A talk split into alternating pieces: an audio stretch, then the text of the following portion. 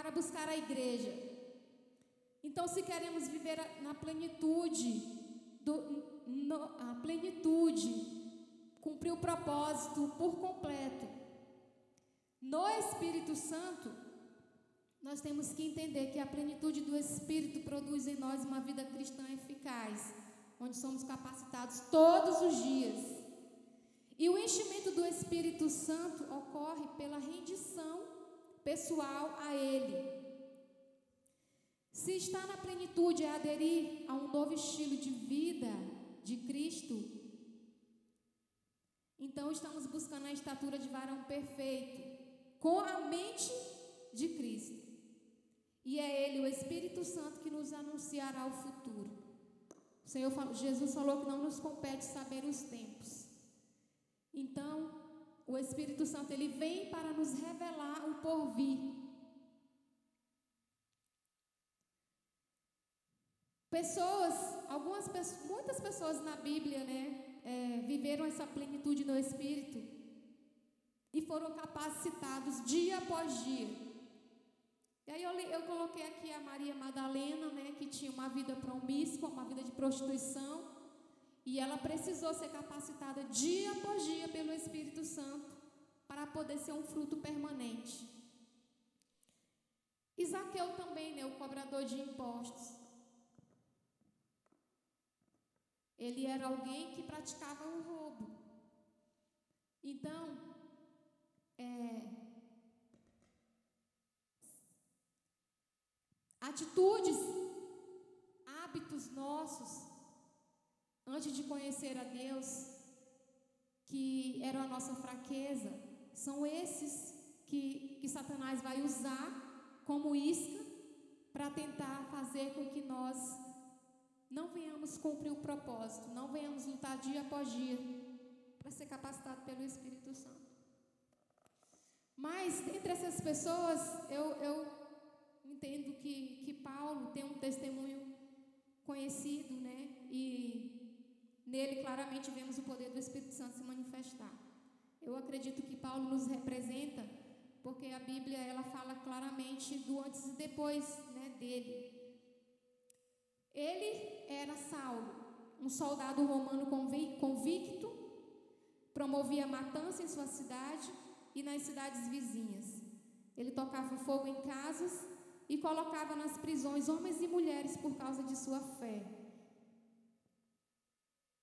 Por causa de sua fé em um homem intitulado Rei dos Reis, Rei dos Judeus, a saber, Jesus. Então, Saulo é um exemplo de, é, da lei em seu país. Atos 9 vai nos falar sobre a conversão de, de Saulo. Ali ele teve, né, ele teve uma experiência divina. Diz assim: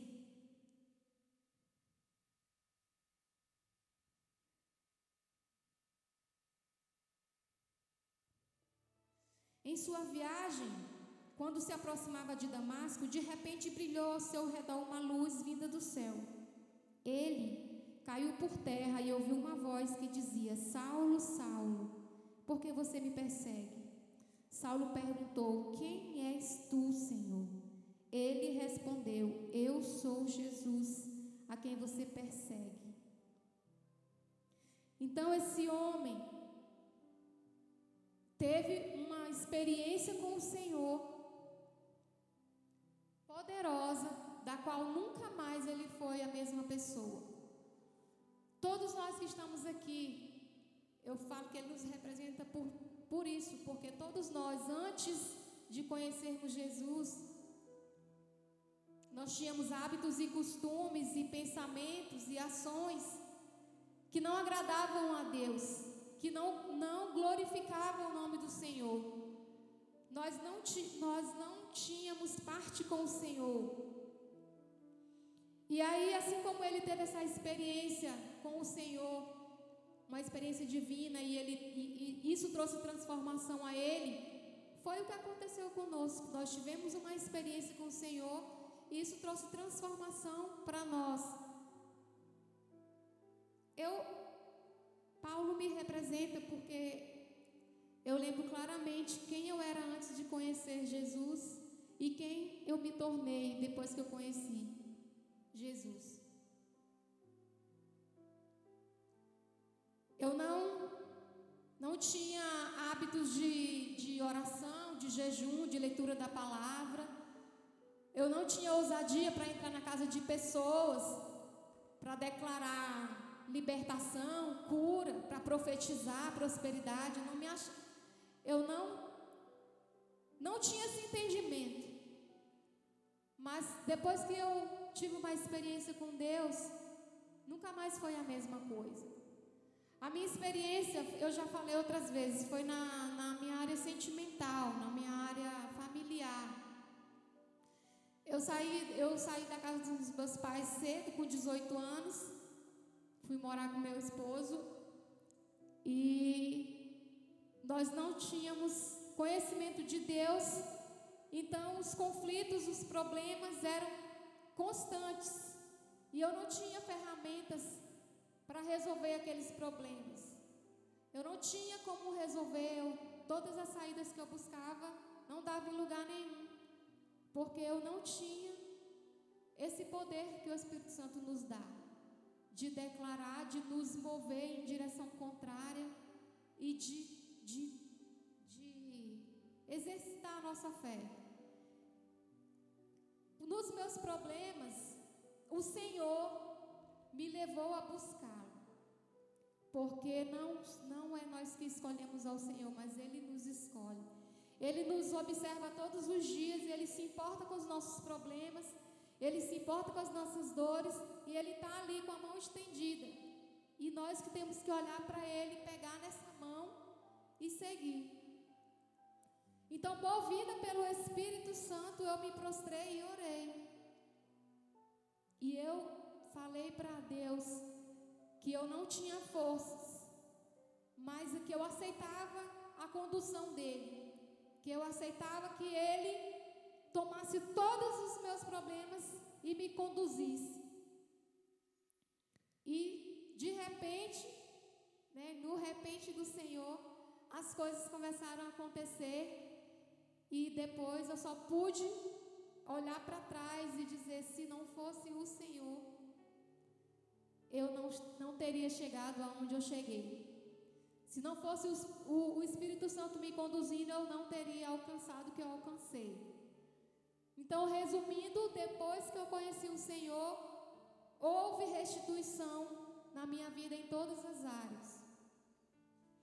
E a partir desse conhecimento de Deus, desse entendimento desse poder que estava sobre mim através de Jesus, eu comecei a ser, é, me portar, comecei a adquirir hábitos que me levariam a viver esse, a manifestar esse poder.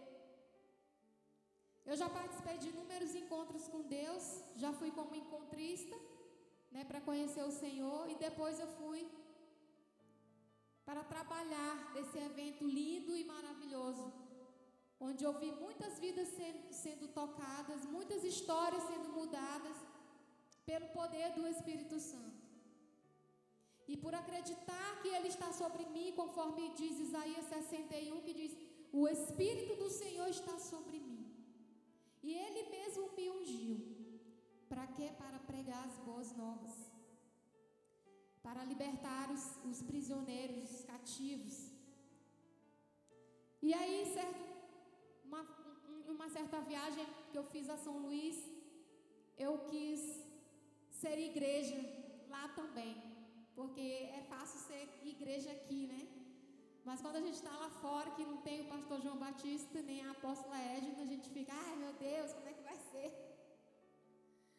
Mas eu, eu decidi, falar, ah, eu quero ser igreja longe de lá, da, do, do, da minha estufa, do meu porto seguro. E aí eu fui em mente, né, de, de ter novos, de novas atitudes. Falei assim, eu vou visitar vizinho, o, o, vizinho tal, o vizinho tal, a vizinha tal, e eu vou orar pelas pessoas. Não é eu que vou fazer. Quem vai fazer é o Senhor. Quem vai fazer é o Espírito Santo. E aí eu lembro de uma experiência que eu tive, que eu visitei a casa da tia do, do Elilson. chama Margarida. Uma pessoa maravilhosa, uma mulher alegre, para cima, sorridente, uma, uma mulher que sempre trabalhou para sustentar os filhos. E quando não tinha nada, ela ia lá para a área da vale, um lugar onde tinha muitos pés de açaí, porque ela queria buscar o sustento. E o esposo dela, por um tempo, foi muito bem sucedido na profissão, mas depois ele se envolveu com álcool, então ele ficou um pouco distante das funções dele de sacerdote da casa. E ela era como se era como se for, é a mulher macho sim senhor. Aquela mulher que faz tudo, sabe? E aí ela, ela, ela era tão desenrolada assim, tão bem disposta, tinha a convicção de que, a, que aquela família era responsabilidade dela. Um dia ela não tinha o que dar para essas crianças, ela foi para essa área onde tinha os pés de açaí, ela e a filha, uma das dos filhos, né, que era a filha, e ela pegou e começou a subir nesse pé de açaí. Quem, quem, já, quem conhece o pé de açaí sabe que, que ele é fino, né? Ele é alto, mas ele é fininho. E ela pegou, subiu nesse pé de açaí. Foi, foi, foi. Quando ela foi pegando o cacho, o trem quebrou. O pé de açaí envergou e pá, quebrou e ela caiu no chão. E a filha dela sorriu, sorriu, sorriu, sorriu tanto.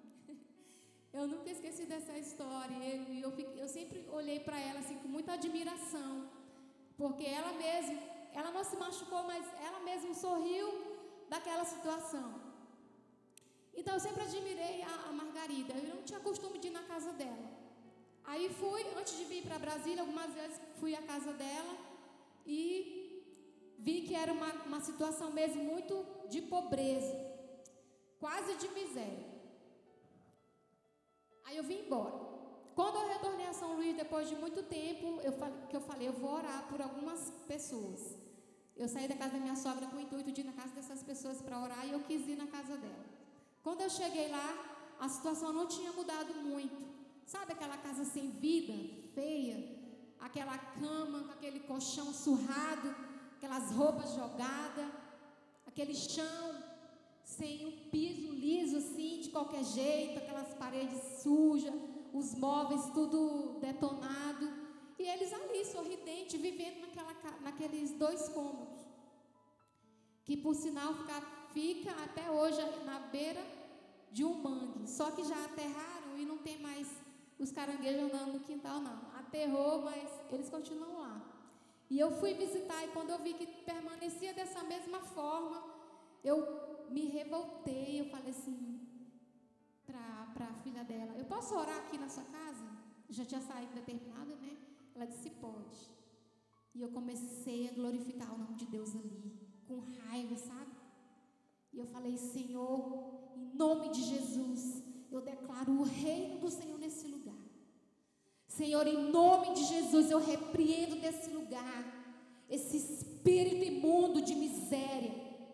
Eu repreendo desse lugar esse espírito de pobreza. Eu quero declarar sobre essa casa fartura. Eu quero declarar sobre essas pessoas provisão do Senhor, alegria. Eu quero declarar conforto, aconchego. Eu quero declarar vida nesse lugar. Porque assim como eu sou filha do Senhor, eles também são. Embora seja o povo que não te conheça, eles são teus filhos. E eles são merecedores de viver as bênçãos do Senhor. E eu ungi aquela casa. E abracei o povo lá, né? A minha amiga, foi embora. Aí visitei outra vizinha lá que se chama Domingas, que é uma vizinha que teve um netinho que a mãe não dava leite e quando eu tive a Thalia eu era leiteira demais. E aí ela foi na casa da minha mãe e pediu para eu amamentar esse menino, esse bebê. E eu amamentei ele. E aí, nesse, aí eu tive vontade de visitar ela para orar, né? Eu fui, orei por, ele, por ela lá na casa, né? E eu não lembrava mais que eu tinha amamentado aquele menino, sabe, daquele cuidado. Não tinha isso na minha memória assim tão viva como ela tinha. E ela quis me honrar. Ela falou assim: Denise, queria te agradecer, sabe? Teu filho tá grande, teu filho tá bem, tá estudando, é inteligente. Falei, meu filho, é menina, tu lembra não que tu amamentou ele? Aí eu, meu Deus. E aí eu fui lembrar que eu tinha amamentado aquele menino e para ela foi tremendo, né? E aí eu, eu, ela disse que eu declarei é, antes da saída que eu fui determinada a orar, eu tinha ido outra vez na casa dela e orei, só que eu nem lembro o que eu orei.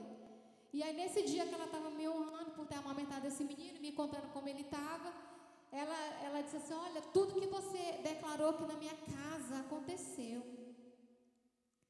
O que você declarou aqui por mim, é, sobre a minha saúde, sobre a minha casa, aconteceu. E eu não lembro, queridos, o que eu declarei lá. Eu não lembro o que eu declarei lá. Mas é, ela nunca esqueceu e ela me agradeceu. E é claro, né, que eu, como diz o, o apóstolo João, joguei a bola para Deus, porque não somos nós que fazemos.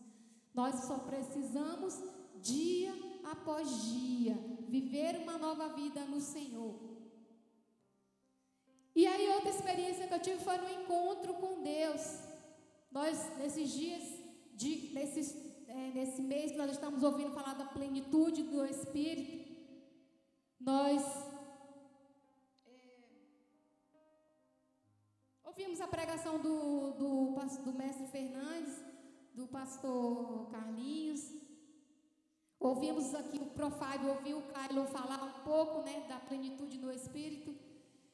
E aí o Caio falou assim: olha, nós mudamos, o mundo mudou, a tecnologia mudou, a ciência avançou, nós ministros aprendemos novas formas de levar a palavra, nós recebemos ferramenta de como é, levar a obra, tocar a obra adiante, mas uma coisa não mudou. Para nós vivermos a plenitude, sermos cheios, sermos completos e plenos no Espírito do Senhor, a, uni, a, a forma continua a mesma: orar, ler a palavra e jejuar. Isso não mudou. Então, se nós queremos viver a plenitude, nós temos que adotar essa nova forma de viver, que o cristão vive dessa forma. Então, uma experiência que eu tive através do jejum foi eu tive essas experiências com a oração e tive uma experiência através do jejum. Em um dos encontros com Deus, eu ia ministrar uma, uma mensagem e eu fiquei muito preocupada. Eu falei: se é através do jejum que o poder do Senhor vem, então dessa vez eu quero jejuar mais de seis horas. Eu jejuei de seis da manhã às 18 horas da tarde. E quando eu fazia faculdade, quando eu estava chegando na faculdade, né, sem comer, eu, eu acordei às seis da manhã, orei, né, abri o jejum, passei o dia. Aí fui para a faculdade, quando estava chegando lá, 18 horas, faltava 15 minutos para as 18 horas, eu comecei a passar mal. Minha pressão caiu, eu comecei a sentir umas coisas estranhas, assim, vi umas estrelinhas, porque o meu corpo já, queria, já estava querendo alimento. E eu, faltando 15 minutos, não, eu falei que eu ia até às 18. E aí está pertinho, e eu não vou conseguir.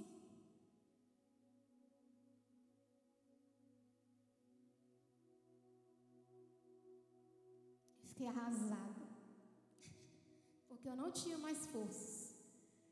E aí eu entrei, fui direto para o banheiro da faculdade, ajoelhei lá no banheiro. E, e muito triste, assim, lamentando mesmo. Falei, Deus, é, o Senhor nos sonda. Eu vou entregar o jejum agora.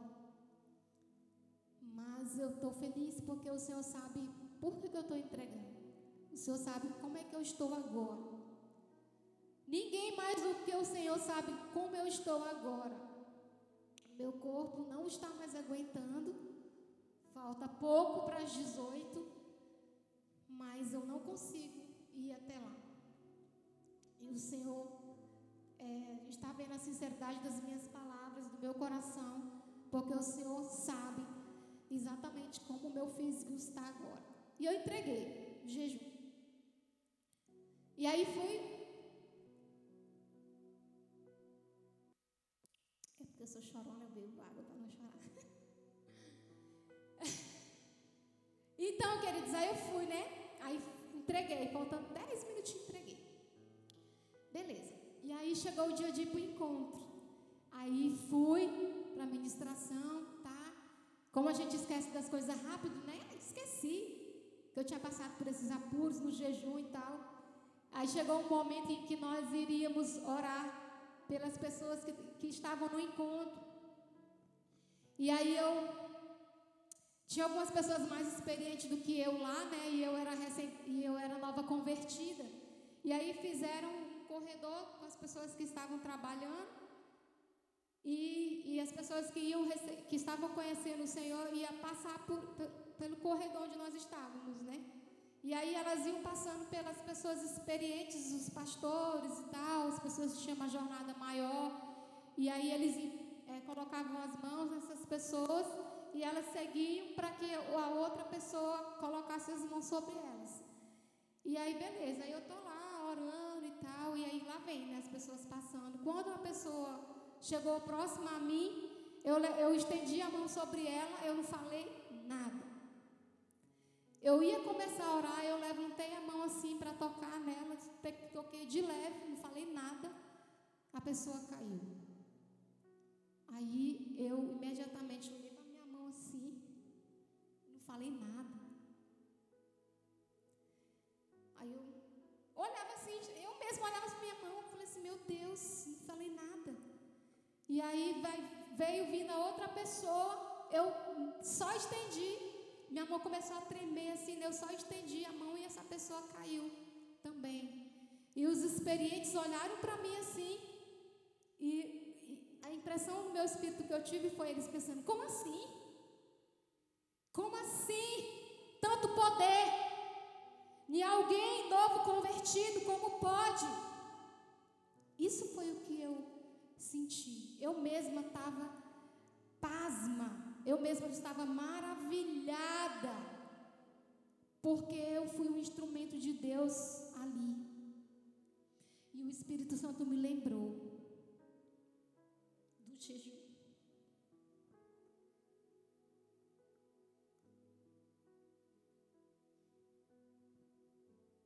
Quando nós somos ensinados aqui a ler a palavra, a meditar na palavra, a jejuar na segunda-feira, a orar nas primícias de oração, de 1 a 7 de cada mês, a orar na coluna de oração às 6 da manhã, às 18 horas.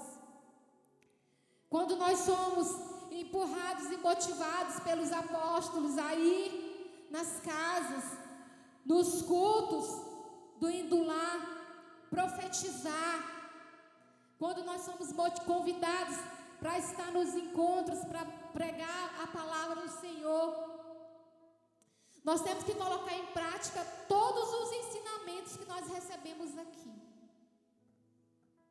Quando eu me converti, a, o apóstolo João e a apóstola Edna foram, foram as pessoas que o Senhor usou para me, me colocar na, na, na posição de seguir essa jornada dia após dia para viver a plenitude do Espírito Santo. E eu tive um culto no lar, eu tive uma pessoa que me inspirou a querer viver a plenitude, uma pessoa que pregou a palavra para mim. E eu peguei essa oportunidade e tudo que essa pessoa ensinou naquela casa, tudo que eu ouvi em todos os congressos que eu já passei, porque eu já estou indo para 14 anos de convertida, não foram 14 anos onde eu só sentei no banco. Foram 14 anos onde eu ouvi os ensinamentos e quis aplicar na minha vida.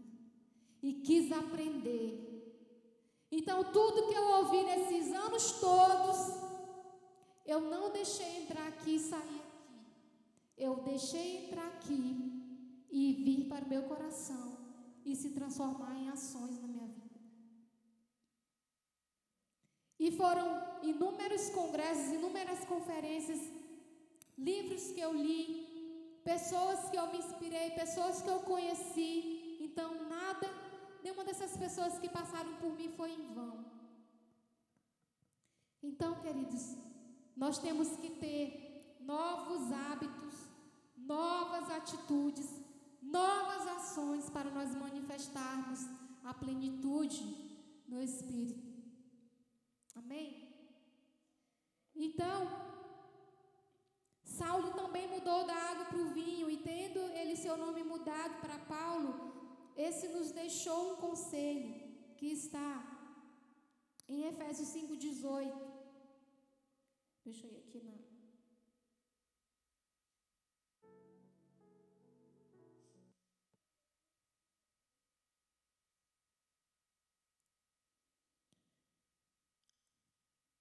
Então, Paulo nos deixou esses, esse conselho. E não vos, vos embriagueis com vinho, em que há dissolução, mas enchei-vos do Espírito. Como é ser cheio? A pergunta é: como é ser cheio do Espírito Santo? Primeiro, nós já falei a oração constante. Faça da oração sua fiel companheira daqui para frente. Depois, fuja do que te afasta de Deus. Fuja de amizades, se for preciso, de ambientes e hábitos que te levem a pecar. Gálatas 5, 17 diz assim: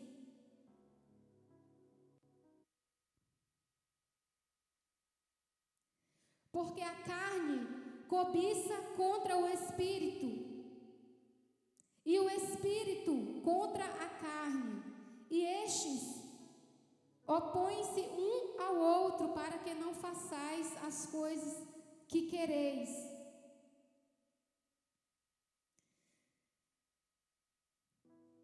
Então a Bíblia nos diz que a carne e o espírito estão em guerra constante, de modo que não fazemos o que desejamos.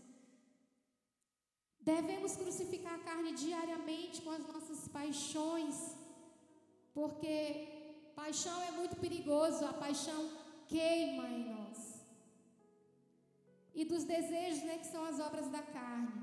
E até Paulo, admirado por todos nós, sofreu por ter que lutar contra a carne. E ele só venceu porque se encheu com o Espírito Santo. Ele disse: Se vivemos pelo Espírito, andemos também pelo Espírito.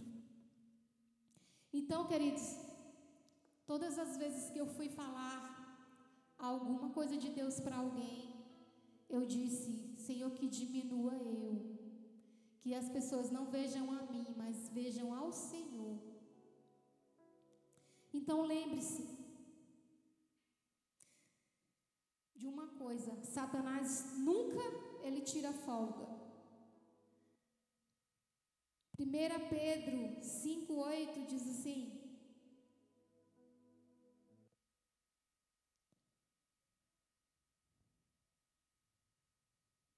Sede sóbrios, vigiai, porque o diabo, vosso adversário, anda em derredor como leão, bramando, buscando a quem possa tragar.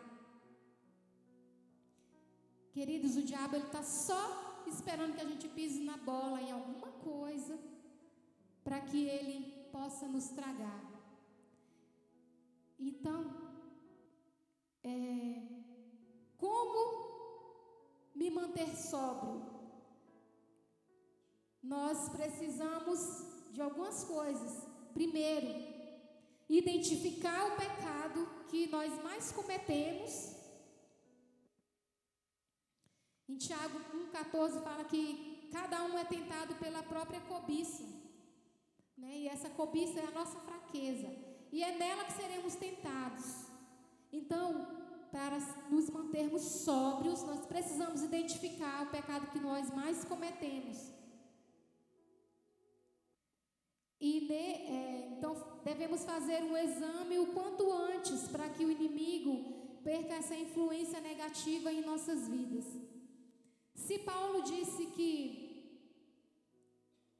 não devemos nos embriagar com vinho, e na, e na, e na, e na, na ministração passada, de quarta passada, né, foi feita uma, uma comparação muito inteligente aqui sobre estarmos embriagados, né, que quando nós estamos embriagados, nós estamos sendo conduzidos, estamos sob o efeito do álcool.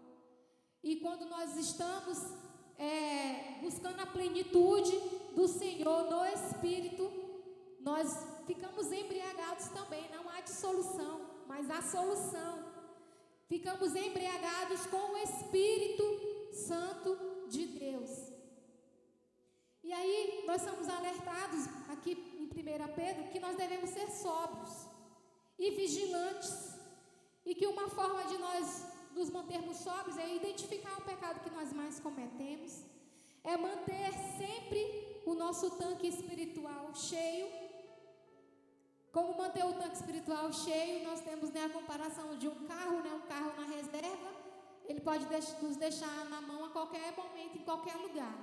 Então, se nós não estivermos com o nosso tanque espiritual cheio, nós também poderemos ficar na mão em qualquer lugar. Porque as situações podem ocorrer em momentos que nós não estamos esperando e nós não temos palavra para declarar. Porque nós não lemos e não meditamos na palavra. Porque nós não jejuamos. Porque a palavra diz assim: é, e tendo jejuado, e tendo jejuado, né, depois de ter jejuado, Jesus foi conduzido ao deserto pelo Espírito Santo. E lá ele foi tentado, mas ele estava com o tanque cheio. E ele venceu. Então mantenha o tanque espiritual cheio. Ter o tanque espiritual cheio nos livra de, de surpresas desagradáveis. Então, como nos manter abastecidos pelo Espírito? É fácil. Gente, nos manter abastecidos é fácil, nós complicamos tudo. Basta nós, assim, coisas que nós podemos, hábitos que podemos adquirir para nos manter abastecidos. É, podemos ouvir cantar louvores onde estivermos, porque o Senhor habita em meus louvores. Ler e meditar a palavra, orar e jejuar, ir à igreja, fazer o bem ao próximo. Amém, queridos? E, e para finalizar, eu quero deixar mais essa, essa dica, né, para nos mantermos sóbrios. Caminhe na força de Deus, não na sua. Não caminhe na sua força. Não se glorie nos anos de crente que você tem. Porque de nós nada nós poderemos fazer. Nada. Nada, nada, nada nós poderemos fazer. Provérbios é, caminhe na força de Deus, não na sua. A luta diária não acaba, certo? Sempre que, que a gente vence um problema, eba, venci. Outro problema aparece para tirar nossa paz, não é assim? Sempre que a gente resolve um, um problema aqui, a gente está aqui celebrando a vitória, vem outra coisa. E aí a gente vence também, e aí depois vem outra coisa. Ah, eu, eu sou cristão, me converti, não vou ter mais problemas. Não vamos viver nessa ilusão, amém? Porque nós vamos caminhar na força do Senhor e nós vamos vencer todas as lutas, todas as guerras que se levantaram. Isso, essa palavra está bem aqui em Provérbios 3, 5, dizendo assim: É sempre bom a gente buscar referência na palavra, porque ela é a nossa água. Provérbios 3, 5. Está dizendo assim: confia no Senhor de todo o teu coração e não te estribes no teu próprio entendimento. Reconhece-o em todos os teus caminhos e ele endireitará as tuas veredas. Não seja sábio a teus próprios olhos Teme ao Senhor e aparta-te do mal. Queridos, nós estamos batendo muito na referência de Atos 2, nessa série de plenitude no Espírito. Então, se você quer sair abastecido dessa série, que não, não seja só mais uma, mas se você quer sair abastecido dessa série, aplique tudo que você está ouvindo aqui. Não deixe o diabo roubar. Não deixa. Eu passei por inúmeros e inúmeros problemas para chegar até aqui. E eu sempre que eu faço algo para Deus, que eu me entrego sempre com amor, eu sempre pergunto assim: que será que Satanás vai querer preparar para mim? que será que ele vai inventar? que será que ele vai querer armar contra mim? Então estejam vigilantes. Toda vez que eu me entrego muito numa coisa de Deus, porque eu, eu gosto de fazer com esmero, com amor, eu gosto de ver vida sendo transformada, porque eu sou uma vida transformada pelo poder da palavra, pelo viver em Cristo, pela comunhão com a igreja, sabe? Então eu sou essa pessoa que fui fortalecida. Então eu gosto de, de me entregar para que alguém seja liberto das prisões também. Mas quando eu faço isso, quando eu me vejo muito envolvida com essas coisas, eu faço uma análise e eu pergunto: o que será que aprontar contra mim? Porque não vai ficar quieto. Porque se ele começar a te perseguir, é porque você está brilhando. E não é para você recuar por conta disso, não. Você diz: Eu vou em nome do Senhor. Ele é o meu escudo e proteção. Jesus triunfou sobre a morte, sobre Satanás. Todos os demônios se prostram diante dele. Então eu não vou temer, porque ele vem para nos assombrar à noite quando a gente está dormindo. Quantos de vocês já sentiram aquela pressão em cima da gente quando a gente está deitado, aquela pressão e a gente é, luta com o demônio a noite toda? Então não acorde temeroso. Se levante da sua cama como filho de Deus que tem o poder nas mãos e, e, e manda ele sair da sua casa. Manda ele sair do seu sono. Manda ele sair dos portões da sua casa, porque lá o governo é de Deus. Porque é assim que eu faço. Quando ele vem me afrontar na noite, a palavra diz: não temos espantos noturnos. Eu me levanto, pego meu óleo, eu vou lá na porta da minha casa, nos umbrais e unjo. Eu digo aqui quem tem autoridade é o Pai, é o Filho e o Espírito Santo. Satanás, tu não tem nenhuma legalidade nessa. Eu não te dou legalidade nessa casa. Então sai daqui agora. Eu te ordeno em nome de Jesus. E já fui até lá no portão, arregacei o portão, peguei o óleo e joguei assim, ó, do portão de um lado a outro. Eu falei: esse território aqui é do Senhor. E você pensa que ele desiste? Passa, passa, passa, ele quer ir lá atormentar o meu sono, o sono das minhas filhas. Mas o que eu digo para elas é: não temam, porque nós somos filhas do Deus vivo. Então não tema, aplique dia após dia tudo que você aprendeu nesse lugar. Então, batendo nessa tecla de Atos 2, né, a gente vê lá que Pedro viveu a manifestação do poder sobre ele, pois ele ministrou e se converteram três mil almas.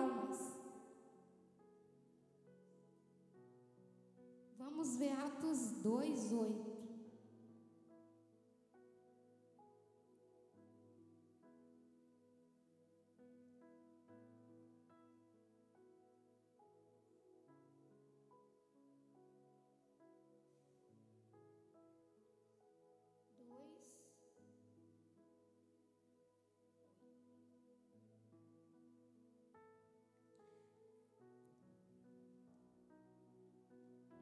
Vou ler rapidinho, tá, gente? No, no, no, no 1 fala assim: que se cumpriu o dia de Pentecoste, estavam todos cor, cor, concordantemente no mesmo lugar.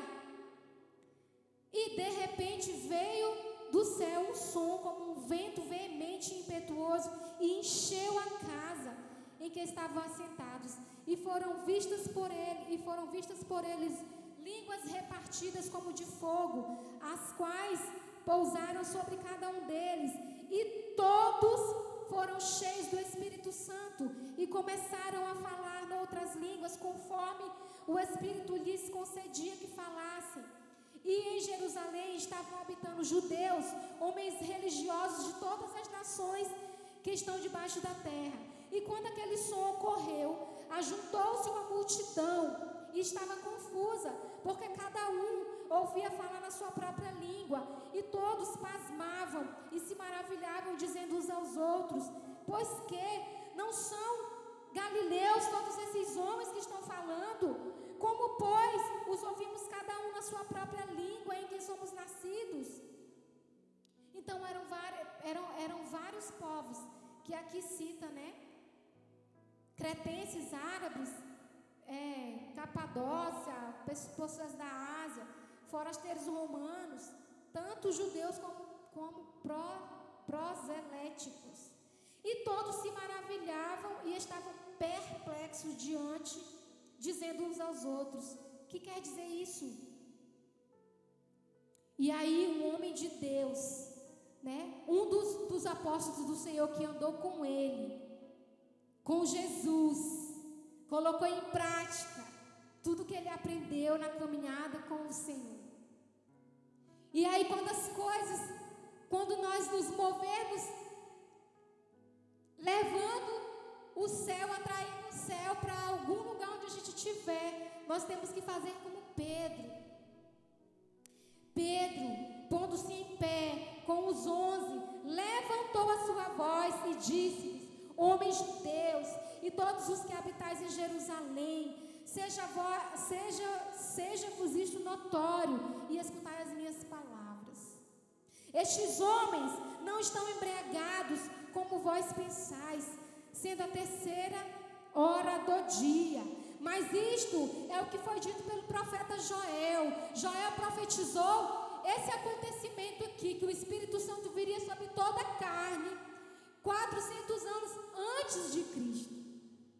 E aí, queridos, a nossa promessa que a gente viu no começo aqui é que o mesmo Jesus que subiu, que nós vimos subindo, é o Jesus que vai voltar. Amém? Então nós temos que, que ter essa promessa em nossa mente, firme. E ele disse: Isso é o que foi dito pelo profeta Joel que aconteceu. E nos últimos dias acontecerá, diz Deus que do meu espírito derramarei sobre toda a carne, e vossos filhos e as vossas filhas profetizarão, os vossos jovens terão visões, e os vossos velhos sonharão sonhos.